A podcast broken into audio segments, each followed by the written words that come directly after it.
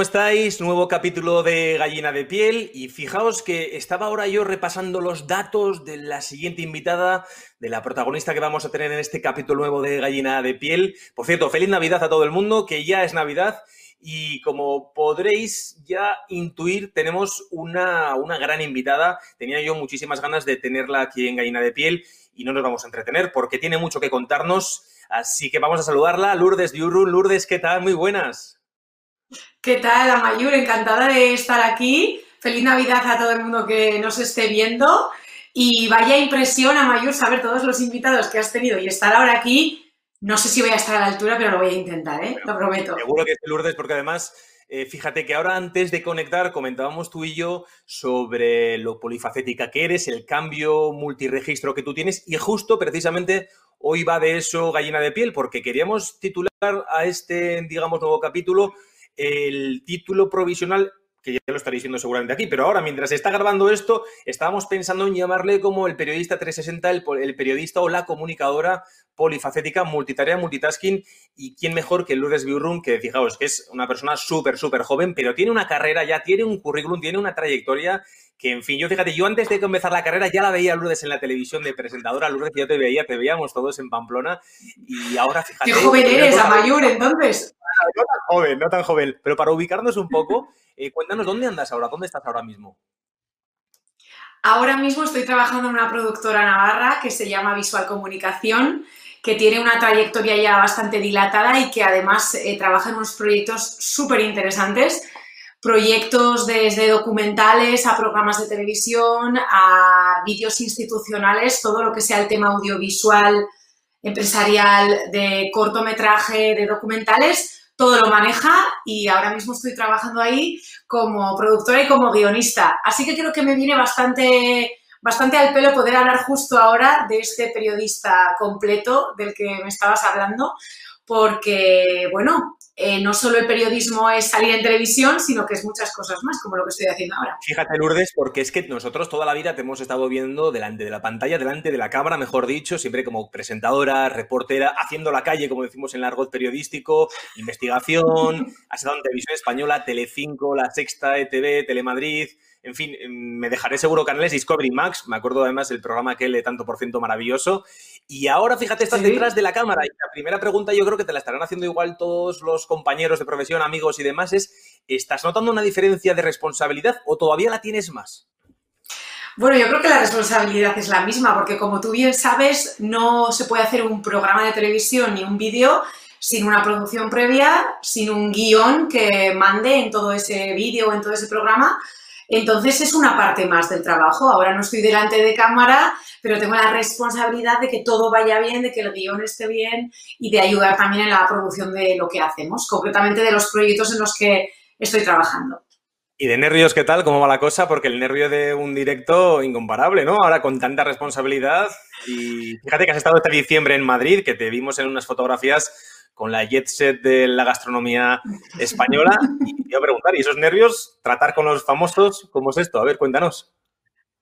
Bueno, los nervios son los mismos, los famosos también te habrá tocado seguro, son como tú y como yo, solo que al principio pueden impresionar un poco, pero enseguida es gente muy amable con la que se puede trabajar muy bien, sobre todo grandes profesionales, porque luego cuando vemos a veces en la televisión a gente que decimos qué bien lo hace o qué trayectorias tan largas. He tenido la ocasión de realizar varias grabaciones con Cayetana Guillén Cuervo estas últimas semanas. Y es que todo lo que se ve es por el trabajo que hay detrás, por lo profesional que es ella, su equipo, y da gusto poner un granito de arena y estar ahí con la JET, como tú dices. Bueno, es un proyecto que, por cierto, voy a meter la cuña, Mayur, que son unos vídeos súper, súper entretenidos que hemos hecho para la guía Michelin de este año, que ya que la hostelería este año lo está pasando tan mal, la guía Michelin ha hecho el esfuerzo de hacer la guía como cada año. Fíjate que tienen más de 100 años de historia y solamente se había dejado de publicar la guía Michelin en las guerras mundiales. Ni siquiera esta pandemia del coronavirus ha parado la guía Michelin. Quieren apoyar así al sector de la hostelería y hemos hecho una serie de vídeos y ahí está en mi internet para quien quiera verlos. No te creas, Lourdes, que te hemos invitado porque nos caes muy bien, que es verdad, y que eres una muy buena profesional y también te hemos invitado porque sabíamos que igual nos caía ahí una invitación a algún sitio con Michelin, con estrella Michelin. Yo digo, vamos, yo me llevo o qué. Bueno, no sé, no sé, no sé qué tal se ha portado el olenchero, pero yo por ahora no tengo tan buenos regalos, no tengo tan buenos regalos. Bueno, vamos, vamos a hablar, exacto, vamos a hablar un poco de la etapa, Lourdes, tuya como, como periodista, como comunicadora, como reportera, como presentadora. Y fíjate que hablábamos hace poco, tanto con Pedro Mardones, con Leire Torre, con Alberto Guzmán, con gente que está en la televisión, metida en diferentes eh, estamentos, sectores y escalones y fíjate, salió mucho a colación el tema del periodismo 360, del comunicador todoterreno, del 4x4, del multitasking, multitarea. Incluso ya llegamos a un debate, un melón que abrimos, era el de la precariedad laboral, ¿no? La precariedad, eh, decíamos, fíjate, Pedro, que había estado en muchos programas de gran éxito en la última década, ¿no? La anterior ya, que ya iba ya, este es hombre ya, que ya lleva años en la televisión. Y yo le decía, tío, yo no he vuelto a catar me decía Pedro, yo no he vuelto a catar el dinero que había en esa época, los sueldos, las nóminas, los contratos, no se queja, pero decía, oye, es que en aquella época, fíjate, 2004, 2005, 2006, se pagaba de otra manera y la función de alguna forma, todo ha evolucionado, pero las funciones que teníamos los comunicadores, decía Pedro, eran de otra forma, ¿no? Y ahora, sin embargo, Lourdes, y además que tú has estado hasta hace cuatro días en primera línea, has visto cómo ya nos piden hacer de todo. ¿Esto es más una evolución o una involución para ti? Yo creo que es una evolución a la que no podemos dar la espalda y a la que nos toca adaptarnos a nosotros, como le está tocando a muchísima gente, a muchos sectores y en todas las labores y en todos los niveles hay que adaptarse. Hace años, no sé si es la conclusión a la que llegaste con Pedro, mi gran amigo y compañero Pedro, hace años el redactor, como tú decías, se limitaba a menos funciones y su trabajo estaba más valorado y mejor pagado, todo hay que decirlo pero porque ahora tenemos mucha más competencia. Ahora la televisión está compitiendo con plataformas que tienen millones y millones de seguidores, una calidad tremenda y hay que evolucionar y hay que mejorar porque la competencia ha crecido y como digo les pasa a todos los sectores. Entonces hoy en día quien quiera ser buen periodista y sobre todo tener trabajo, claro que tiene que dar el do de pecho y tiene que saber comunicar en redes sociales, quizá tiene que ser un buen community manager, tiene que saber contar las historias en un nivel audiovisual o quizá también a nivel escrito a modo de guion. Yo creo que es una evolución y que, bueno, sí, nos va a costar un esfuerzo, pero hay que hacerlo. Total, es totalmente de acuerdo con lo que dices, Lourdes, porque se trata muchas veces de lanzar un mensaje, ya puede ser una televisión, puede ser este canal de YouTube, puede ser las redes sociales, pueden ser incluso eh, medios en cápsulas o puede ser un contenido audiovisual que lo podemos consumir en cualquier momento, no tiene por qué ser un directo tan, tan exclusivo, ¿no? Y sin embargo, muchas veces nos quedamos entre el qué y el cómo, o más que el contenido del continente, y fíjate qué sensación, no te digo que no esté muy desacuerdo contigo, pero cuando hablas de evolución es cierto que hay una evolución tecnológica, pero puede, en mi caso, yo creo que por experiencia, cada uno habla así, hablamos de una involución o de dar un paso atrás en, ciertas cosas, como por ejemplo, que yo creo, Lourdes, y te lo digo un poco sinceramente, viajando por el mundo o yendo aquí a hacer directos, si ahora a mí me dieran la oportunidad de tener que grabar con un cámara, yo creo que no lo haría tan bien como un cámara, o no, grabaría un sonido también como un sonidista, o no lo sé, yo tengo esa sensación, Lourdes, es con lo que me quedo. Sí, por supuesto. Es que eso, bueno, no sé si se me ha entendido eso, pero por supuesto que yo, por ejemplo, como periodista o redactora, ni soy buena cámara, ni voy a ser buena sonidista y nunca nadie va a poder sustituir la labor de cada persona que forma parte, por ejemplo, de un programa de televisión. Lo que no quiere decir el cómo se cuentan las historias, ¿no? Quizá nosotros seamos quienes contamos las historias y no solo las tenemos que contar delante de un micrófono, con un cámara y un sonidista, es que a lo mejor ahora lo tenemos que contar en una red social.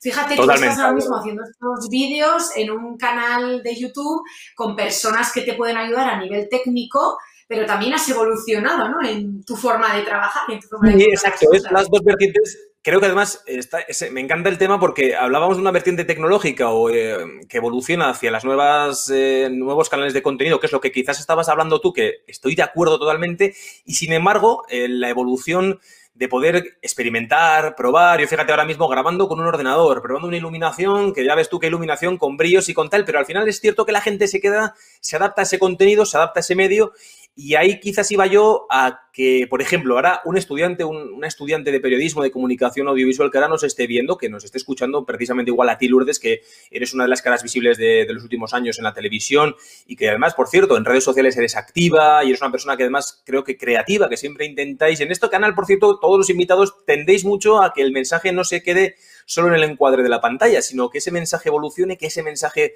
vaya hacia algo más allá que pueda ser la emisión en directo. Y por eso, ¿qué podríamos contarle, Lourdes? ¿Qué le dirías a alguien que está, primero, a punto de empezar? Y luego la segunda pregunta, a uno que está o a una que está a punto de acabar la carrera y que tiene que incorporarse al mercado de la comunicación. Probablemente lo primero que haría sería preguntarle varias cosas, porque han cambiado tanto desde que tú y yo estuvimos en la facultad o desde que bueno. empezamos a trabajar. Para empezar, las carreras de comunicación están mucho más especializadas. Esta semana, casualmente, a Mayur, te lo digo totalmente en serio, he compartido una semana de trabajo con una persona que acaba de terminar la carrera de comunicación y las carreras están mucho mejor enfocadas. Ya no hay un periodista, hay un periodista institucional o un periodista de moda o un periodista de deportes. Está mucho más desarrollado y por lo tanto creo que van a tener bastante más suerte o más ventaja que nosotros en ese sentido. Eso le preguntaría para empezar, que qué sabe ya, que saben más de lo que sabíamos nosotros al acabar la carrera.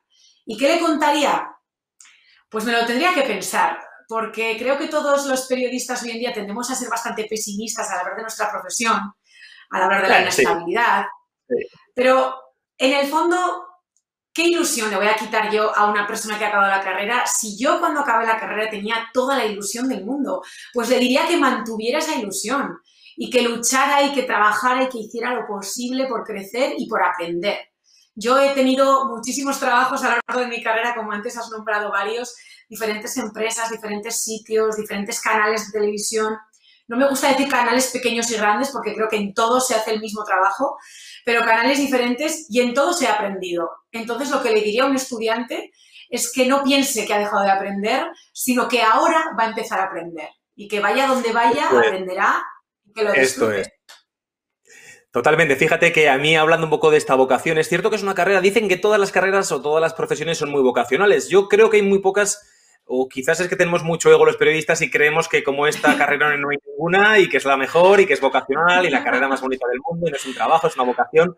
Pero es cierto que hacemos a veces cosas por vocación que quizás eh, me ha tocado a mí, ahora te pregunto esto, pero que hay personas alrededor que no lo entendían, que no lo comprendían y que te has tenido que levantar de una mesa porque te tocaba cubrir una noticia, grabar un reportaje, una última hora, te has tenido que levantar de una mesa familiar, de una boda incluso, de una comunión. A mí me pasado levantarme de una comunión y tener que ir a currar en un día de guardia, pero era, así, ¿no? La pregunta que te iba a hacer, ¿qué es, ¿qué es lo más raro que has hecho tú, Lourdes, por esta vocación y que quizás no te lo hayan entendido bien?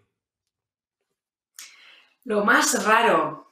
Claro, lo más raro ha sido sitios claro raros o situaciones curiosas a las que he tenido que ir a grabar, que eso daría para muchos capítulos como a ti, que nos ha tocado grabar y ver cosas de lo más peculiares. Ese tanto por ciento que has nombrado te aseguro que fue una etapa con cosas muy curiosas que grabar. Pero a nivel personal, pues quizás sobre todo la movilidad de ciudad. Quiero decir, yo he vivido varios años en Madrid, cuando he vuelto de Madrid he trabajado en Bilbao, viviendo en Pamplona, muchos kilómetros, muchas horas de hostales, de casas de amigos. Y eso hay gente que no lo ha entendido a mi alrededor. Incluso mi novio, por ejemplo, que tiene un trabajo muy estable, con un horario muy estable, yo cuando le hablo de mis horarios y de trabajar festivos, como tú dices, le choca mucho, ¿no? Y a veces se pregunta o me dice, ¿y por qué no buscas algo más normal? Y yo digo, no, esto es lo normal para mí. Para pues mí lo normal es trabajar un día festivo. Le tienes que contestar, porque soy muy buena en lo que hago y me gusta. Y es que es así, y tienes que contestarle tal cual, Lourdes, porque no hay otra contestación a, esta pregunta. Pero realmente, fíjate, hablábamos de esa evolución. Sí, yo también creo que es una evolución eh, hacia un futuro que no es incierto, pero la incertidumbre sí, sí que yo llevo, estaba haciendo cálculo el otro día, bueno, con nómina trabajando 10 años, que se dice, con contratos y demás, pero ya metido en el mundo de generar contenido, llevar una web, estar metido en este mundo, bueno, yo llevo más de 10 años siempre intentando pues incorporarme a nuevos mercados, incorporarme a que, pues ahora, ahora, fíjate con YouTube, con los podcasts, con las webs, en fin, todos los blogs, todo evoluciona tanto, ¿no? y sin embargo me queda la sensación de que llego tarde a todos los trenes, de que ahora veo plataformas como Twitch, eh, ahora YouTube, creo que llego tarde a esta, llegaré tarde a Twitch, eh, creo que mi generación es más híbrido entre la anterior y la que allá está, digo la nueva o la venidera, pero que ya está aquí, ¿no? Que yo tengo ya compañeros de 24 o 25 años y digo, joder, pero si yo tengo 33 y digo, pero si yo me considero joven y digo, madre mía lo que sabe la gente, ¿no? Yo, sin embargo, en este aspecto, Lourdes, y te habrá pasado a ti, por inquieta que te conozco que eres, em, tenemos muchas veces dos opciones, ¿no? Em, resignarnos y cabrearnos y decir, bueno, a mí el niñato este o la niñata esta que me va a enseñar, ¿qué me va a decir? Muchas veces las empresas, las televisiones, los canales, los, los, programas envían a la gente joven a hacer el Twitter o a ir a la calle a hacer encuestas, por lo que sea, ¿no? Por la vorágine del día a día, de la actualidad, de los programas que son hoy en día más convencionales. Pero fíjate por dónde tú analizas ahora las grandes plataformas que son Netflix, eh, HBO, Amazon, incluso Movistar, y te encuentras, tú entras en Movistar Plus hoy en día y te encuentras en puestos ejecutivos, Lourdes, con gente con menos de 30 años. Y ves el contenido y dices, coño, esto no tiene nada que ver con lo que nosotros estábamos haciendo. Y yo realmente es que les envidio. Claro, es que es una nueva generación y una nueva manera de hacer televisión. Antes cuando me has dicho eh, que yo era muy activa en redes sociales, no me siento para nada muy activa en redes sociales porque veo personas que no sé cómo lo hacen, el ser capaz de llevar tu carrera laboral en la vorágine del día a día, que a veces no te da tiempo ni abrir Twitter, a, comentar todo, estar al día de todo, tener todas las redes sociales, yo me siento, como dices tú, a veces muy desactualizada. No tengo TikTok y creo que eso ahora mismo es ser un dinosaurio. Y no pretendo hacerme TikTok tampoco. Pero sí, esa gente joven que está haciendo las cosas bien, pues bueno, por un lado me da un poco de envidia porque como tú dices, ya son de una generación muy tecnológica. Nosotros hemos visto esa evolución, pero ellos ya han nacido y han hecho la carrera siendo ya más tecnológicos.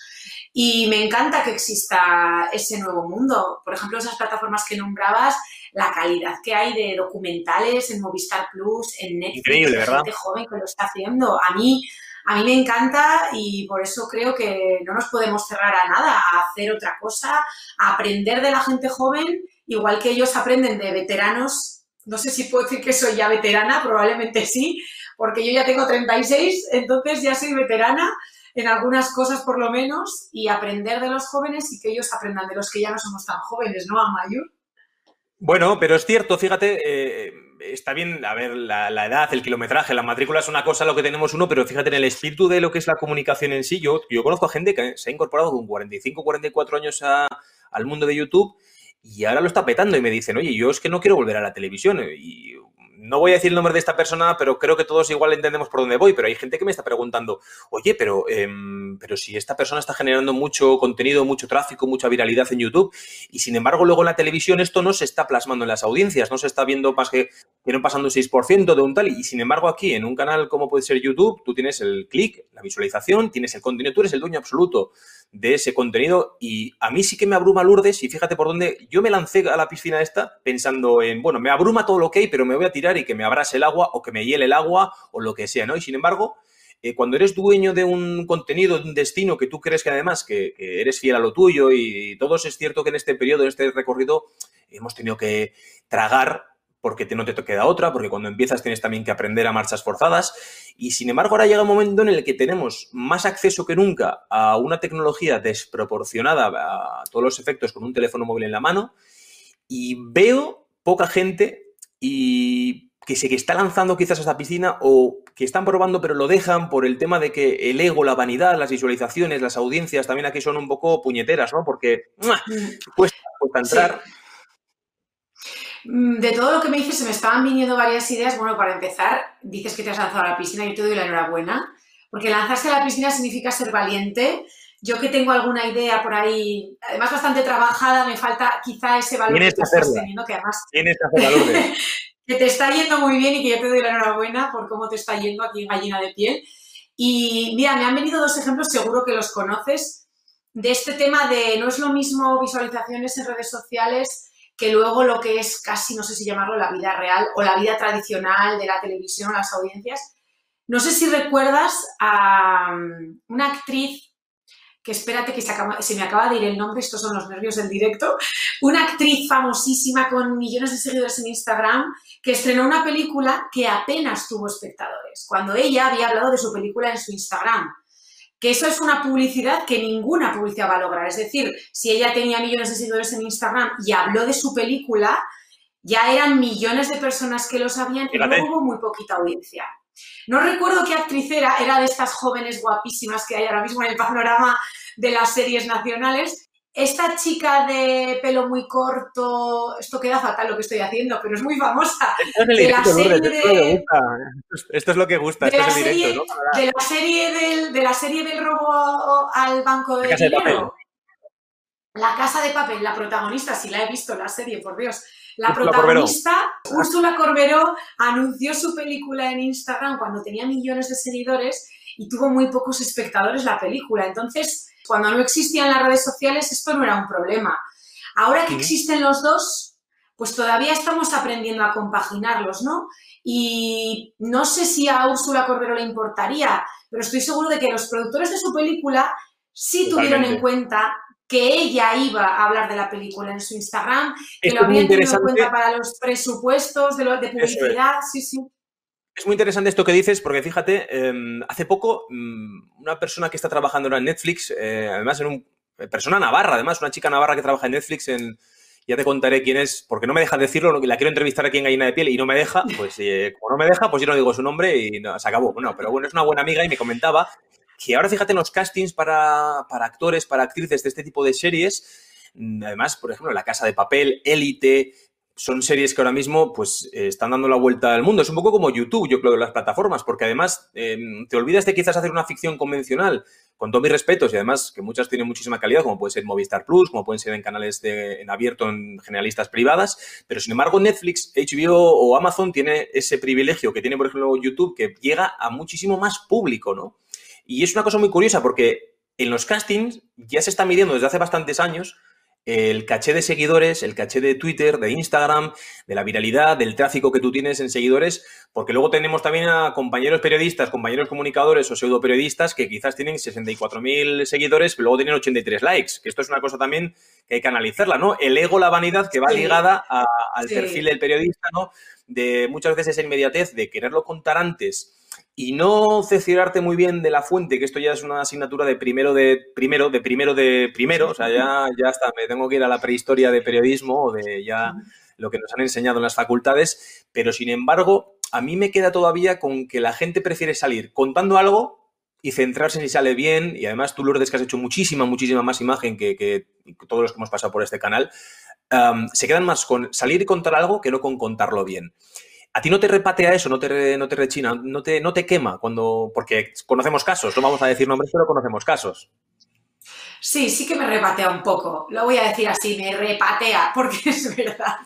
Porque todos nos esforzamos en hacer un buen trabajo y hay veces que parece que no tiene la repercusión suficiente si no tiene repercusión en redes sociales. Y además, cuando me lo estabas diciendo, me estaba acordando precisamente de ese factor de la compra de seguidores, ¿no? De que se pueda tener en cuenta para darte un trabajo, por ejemplo, si eres actor o actriz, cuántos seguidores tienes cuando la realidad es que los puedes comprar.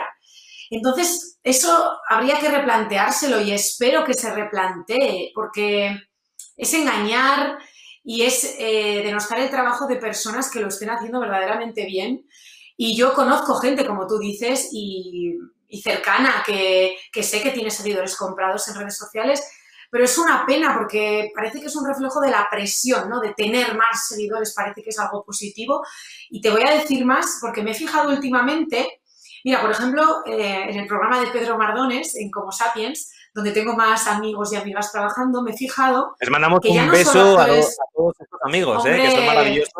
a Esther, bueno, bueno, a un montón de gente trabajando, a Adri, están ahí, bueno, maravilla de gente. ¿eh? A Units también, a todos. Porque, bueno, un beso muy fuerte, sí. En ese programa, por ejemplo, ya no solo actores y actrices, sino que cuando el reportero aparece, no solo aparece su nombre, como se ha hecho toda la vida de Dios, como se suele decir, sino que ya ponen su arroba, su Twitter o su Instagram o los logos de si es Twitter e Instagram igual, por ejemplo. Y esto es, todo esto a veces a mí me crea un poco de, no sé si decir, confusión o dudas. Porque claro, si tú tienes una red social personal y entras a trabajar en un puesto de trabajo, no sé si te lo preguntarán antes, pero esa red social tiene que pasar a ser propiedad del programa. Es decir, tú tienes que hablar en tu red social de tu programa. Buen debate. Tienes que tener cuidado con tu contenido personal. ¿Te van a limitar o no? Que no lo sé si lo preguntan.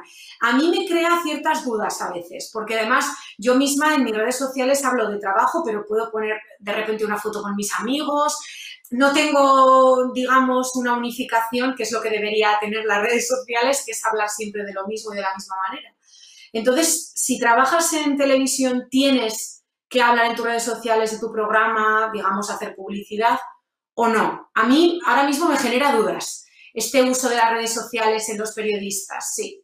Yo huyo un poquito de ese corporativismo que parece que cuando tú entras en un programa de televisión, la cuenta no digo que les pertenece, pero sí que está muy supervisada, ¿no? Yo te voy a dar un ejemplo. Nosotros cuando entramos a trabajar en Vascos por el Mundo en Euskal Televista, nosotros tenemos una cláusula en el contrato que ya firmábamos en la cual no podíamos hacer eh, no podemos cebar contenido, digamos, entre comillas, haciéndoles ver a los espectadores que estaban en Instagram o redes sociales que estábamos en un destino que no se había emitido, ¿no? No podíamos desvelar el futuro del siguiente destino, del siguiente contenido, ¿no? Y teníamos que andar con mucho cuidado porque podemos eh, violar una cláusula del contrato bastante además eh, que era, bueno, era de despido facto, ¿no? Podíamos ni siquiera...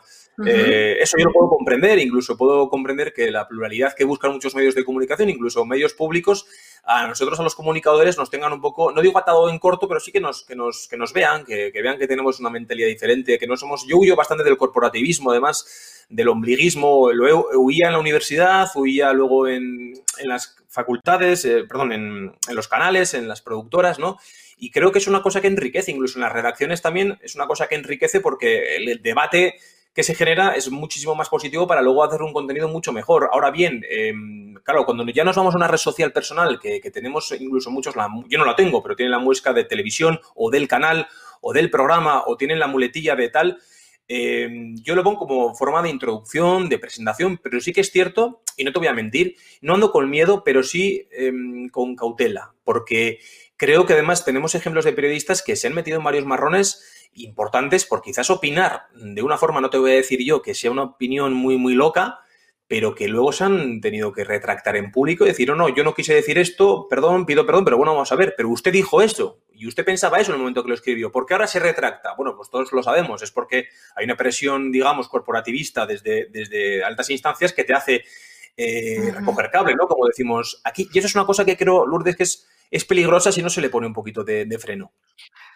Sí, te lo iba a preguntar además, porque yo ya lo he comentado más, no sabía si en tu caso tú te frenas o lo haces con cautela, como has dicho, porque yo veo también que tú eres muy activo, por ejemplo, en Twitter, y claro, lo que acabas de comentar, ¿qué pasa con Twitter?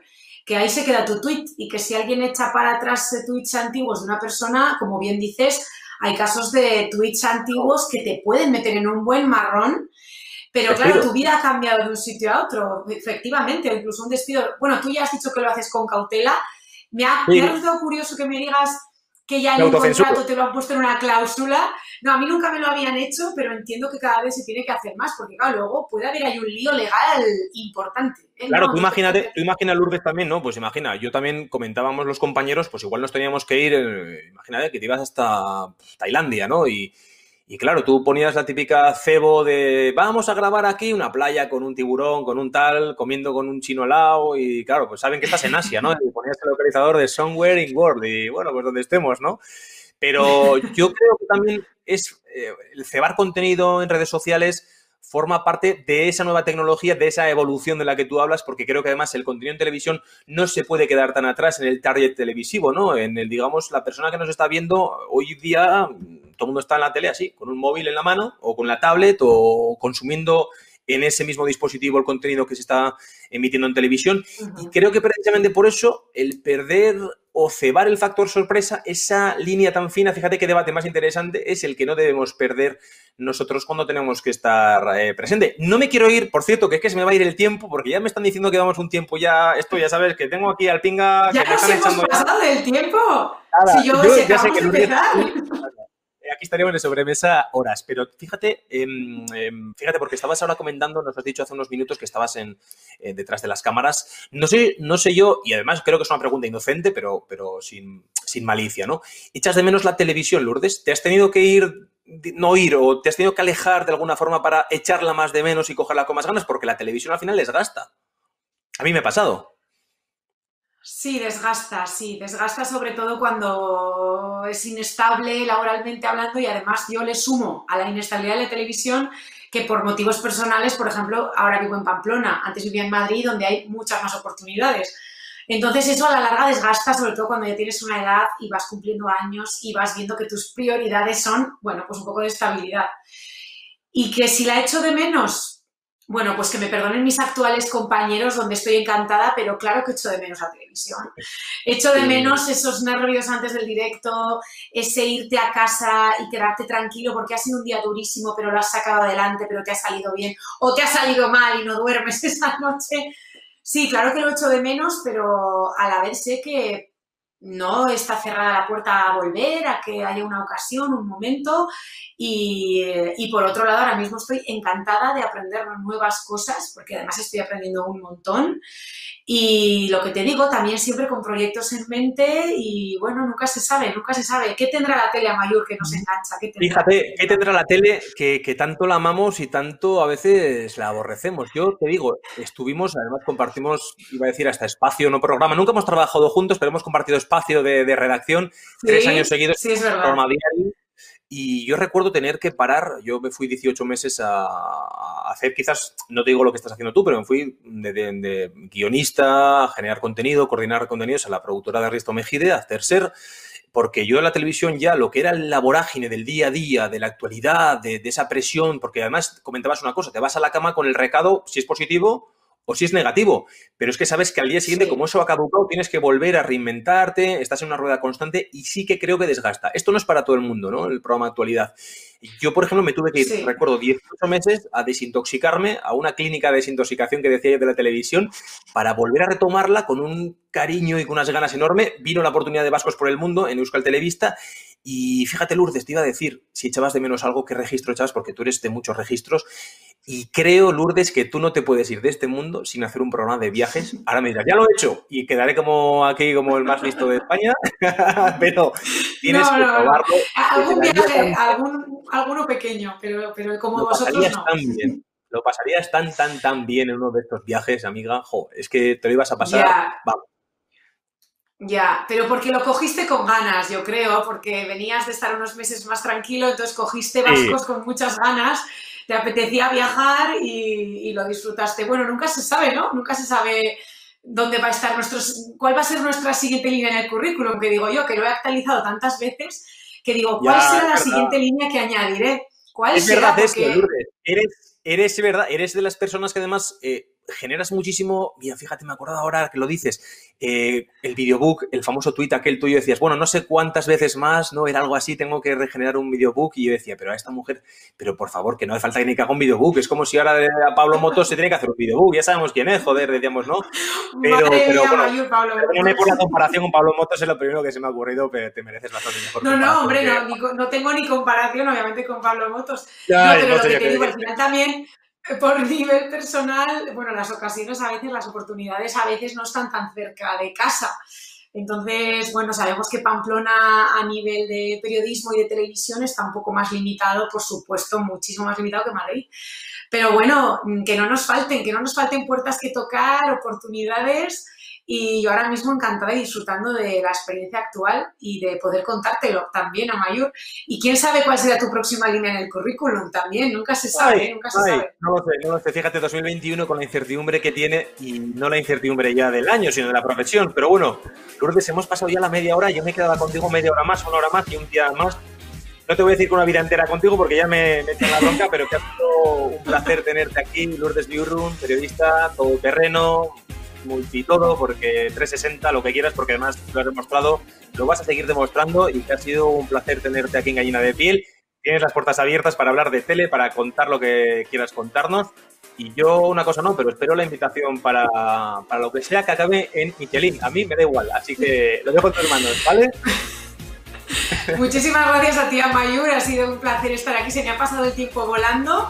Un saludo a todo el equipo de tu programa de Gallina de Piel, que lo hacéis genial. Os voy a seguir viendo todas las semanas y que nos siga este gusanillo de la tele siempre, que es lo que nos gusta. Así que un beso muy grande a todos. Un beso enorme, Lourdes, y otro también para los amigos de Cestaro, para Miquel, para Rich, para todos los que estáis ahí haciendo realidad gallina de piel. Y ya sabéis, ahora tengo que hacer de youtuber. Si os ha gustado este vídeo, le das a like. Y si queréis ver más vídeos, pues suscribiros, porque gallina de piel está que lo tira. Y vamos a seguir adelante con muchísimos más invitados y muchísimo más contenido. Así que nada, feliz Navidad y que paséis unas buenas fiestas.